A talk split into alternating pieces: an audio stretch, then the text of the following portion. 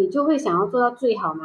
你想要做到一百分？所以刚刚是谁在喊？我刚听到超大声。你不知道。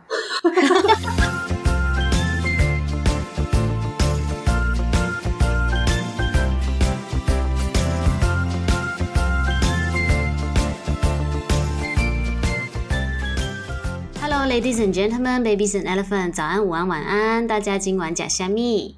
那今天邀请到的来宾是一位呃辣妈，因为可能我们的基因太相似了啦，我们都不太高，然后很小一只。但是呢，如果你们单独看她的照片的话，我相信各位肯定看不出来她是两个小孩的妈妈哦。然后，之所以为什么我会要跟她聊，主要是这两个小孩我也认识，他们其实就是我的外甥跟外甥女，他们都很爱吃，可是他们其实。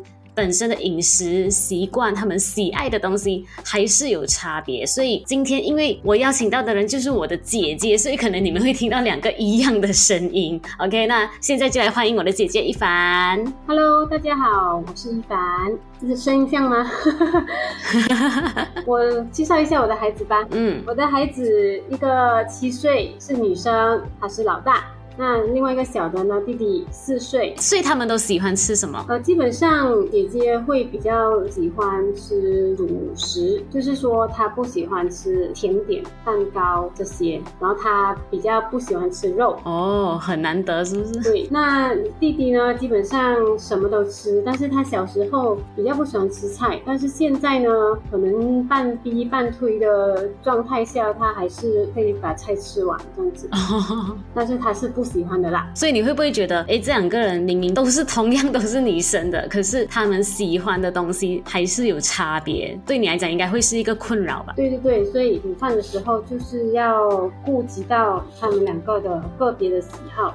通常都会有菜、有肉、有蛋，比较营养均衡的一餐。但是可能啊、呃，菜会给姐姐多一点，弟弟就会给他少一点菜。肉呢，姐姐可能就一点点，然后弟弟就有很多。但是他们吃的东西都差不多，现在都差不多。之前的话就会比较辛苦，可能就是要特别准备这样子。哦，因为我记得姐姐她小时候有一个疾病，所以她很多东西是有食物限制的。对对对，她小的时候呢，那个。病叫做 FIS，那基本上不可以吃到蛋白质的东西。嗯，但是它又不是乳糖不耐症。很多人听到说不可以吃蛋白质，不可以喝奶粉，他们就会觉得说，哦，所以是乳糖不耐症，它就比那个更严重一点，这样子。嗯嗯，因为当时候当他有这个问题的时候，我姐姐也是问我，然后那时候我是第一次听到有所谓的 FIS，它其实是一个缩写，FPIES 的缩写，然后它的全名中。中文叫做食物蛋白诱导性的小肠结肠炎综合症，是不是超长？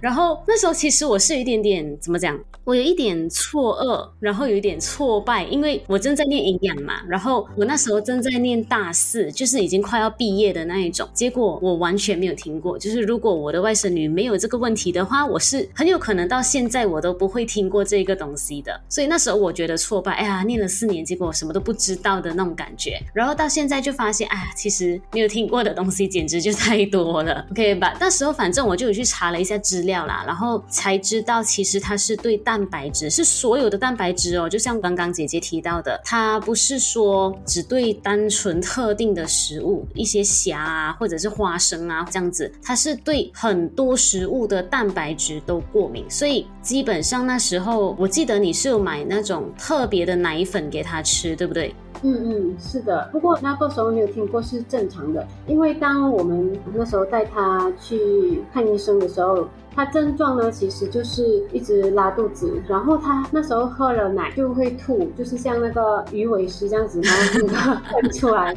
然后呃那个时候没有发现什么，你就以为哦就是他胃潜还是什么，然后嗯这样子，然后大便就比较稀，然后我们也以为哦是正常的这样子。哦。然后那时候刚满月不久，然后才带他去看医生哦。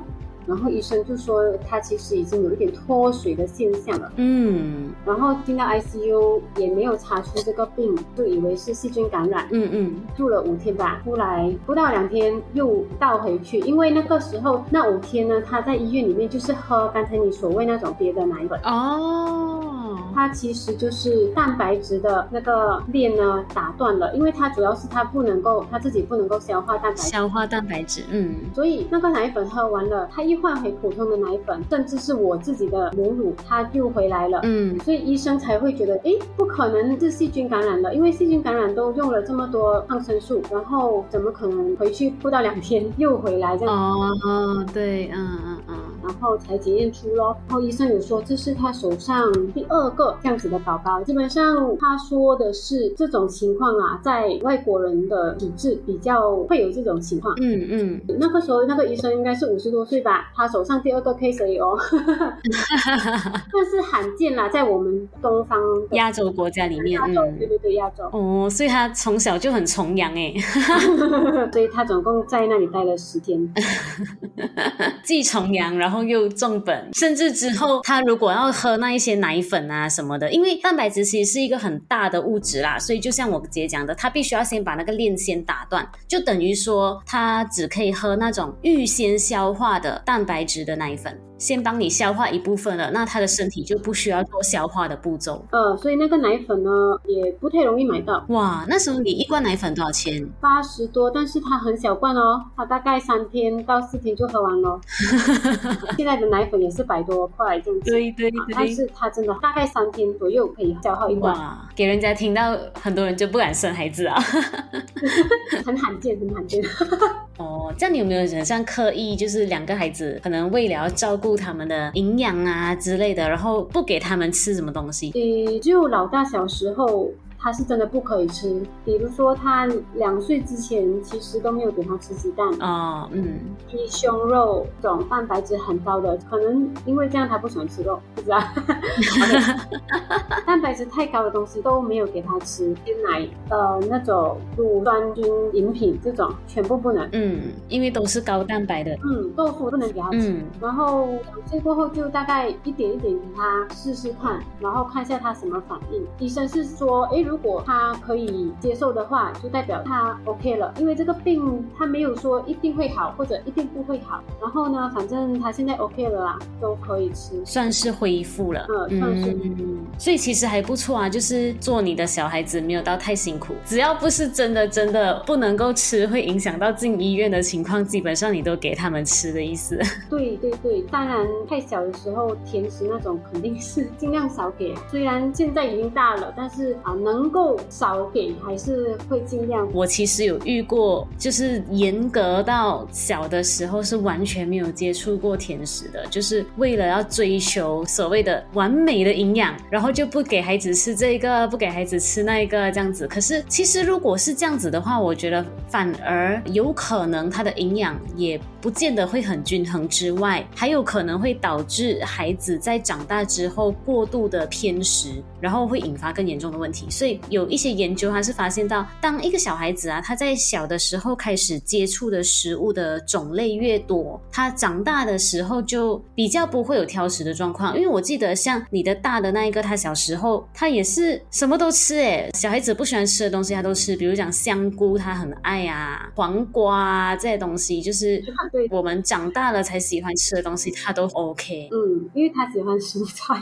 反正番茄啊、黄瓜也是，他是当零食。这样子吃的哦，其实很好哎。如果从小就喜欢吃这些东西，我觉得很好。他不挑食，但是他有不喜欢吃的东西，可以这样讲吗？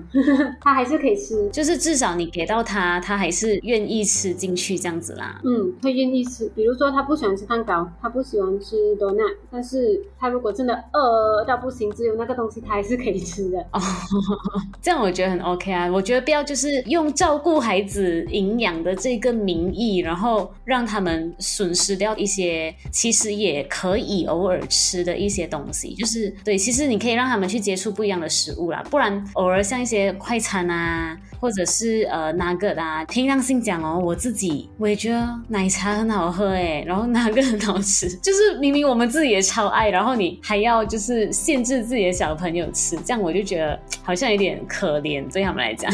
嗯，是是是，我有一些朋友会比较注意这个部分，呃到最后后孩子像你讲的啦，就是很多东西都不吃咯，挑食，嗯，然后好像感觉上他们没有什么胃口吃东西的那种感觉。哦，对，反而营养没有办法取得足够的那个分量，对不对？啊，他们没有胃口，可能已经过了两岁，嗯，他们还是不太给他吃盐啊，就是他的食物就是淡而无味啊。如果到一个成人的角度来讲，哦，所以已经过了两岁嘛，通常他们就是不给啊，然后可能到最后现在发展成会有什么食欲咯，即使现在给了啦。对啊，因为其实在，在呃两岁之前也是奠定他们以后对于食物选择的一个基础来的。有时候就算是很忙的情况下，你还要再特地去准备食物给他，搞不好对你自己来讲也是一个负担。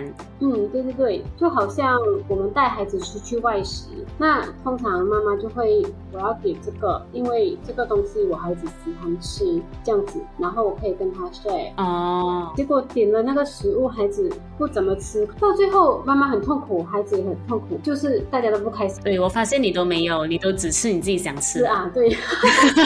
哎，刚好他们也可以吃，我就分给他们。那如果不够吃，再点多一份这样子。我想吃辣的还是什么，他们不能够吃的，那我就会点另外一份给他们。那吃不完的话呢，就打包咯，就是。我不会特地勉强我自己去吃我不喜欢吃的东西啦。其实我觉得这样子很好，就是一定要先把自己照顾好，你才有那个心力去照顾你的小孩也好，你的家人都好啦。嗯、小孩子的确啦是有很多那种所谓的营养的限制，但是就我在工作的这几年遇过太多，我觉得过于紧张的妈妈们，我其实都觉得嗯，真的没有那个必要啦，所以才会把那个话题讲到这个地方来。就是当你接受的资讯越多的时候，你就会想要做到最好嘛。你想要做到一百分，变成很在意一些，不管是教养还是食物，都会变得很像很很多限制，很多 rules 这样子。对呀、啊，我觉得不要让自己活得太累了。所以刚刚是谁在喊？我刚听到超大声。你不知道。一样，跟白天没有什么差，那个 energy level 还是满的。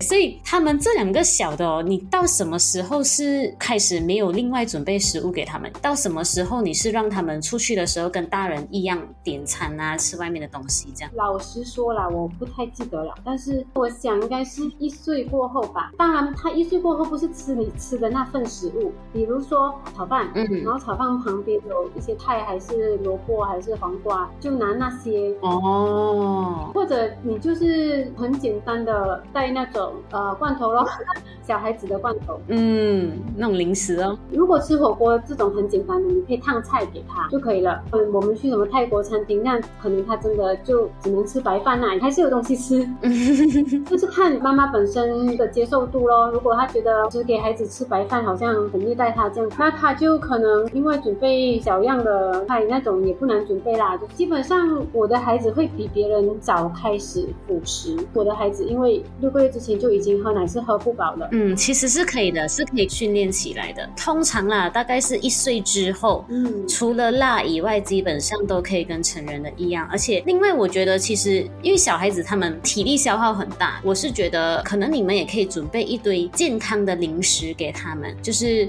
多带几份水果也好，切好的。你你现在讲起来，我突然想起来了，就带水。嗯，对对对，其实是很方便一下。与其去限制他吃的分量，你不如去选择比较健康的食物，这样会比较好一点点。嗯嗯嗯，OK，所以基本上我们今天就聊到这边啦。那那两个他们还在玩呢？你要叫他们进来吗？没有。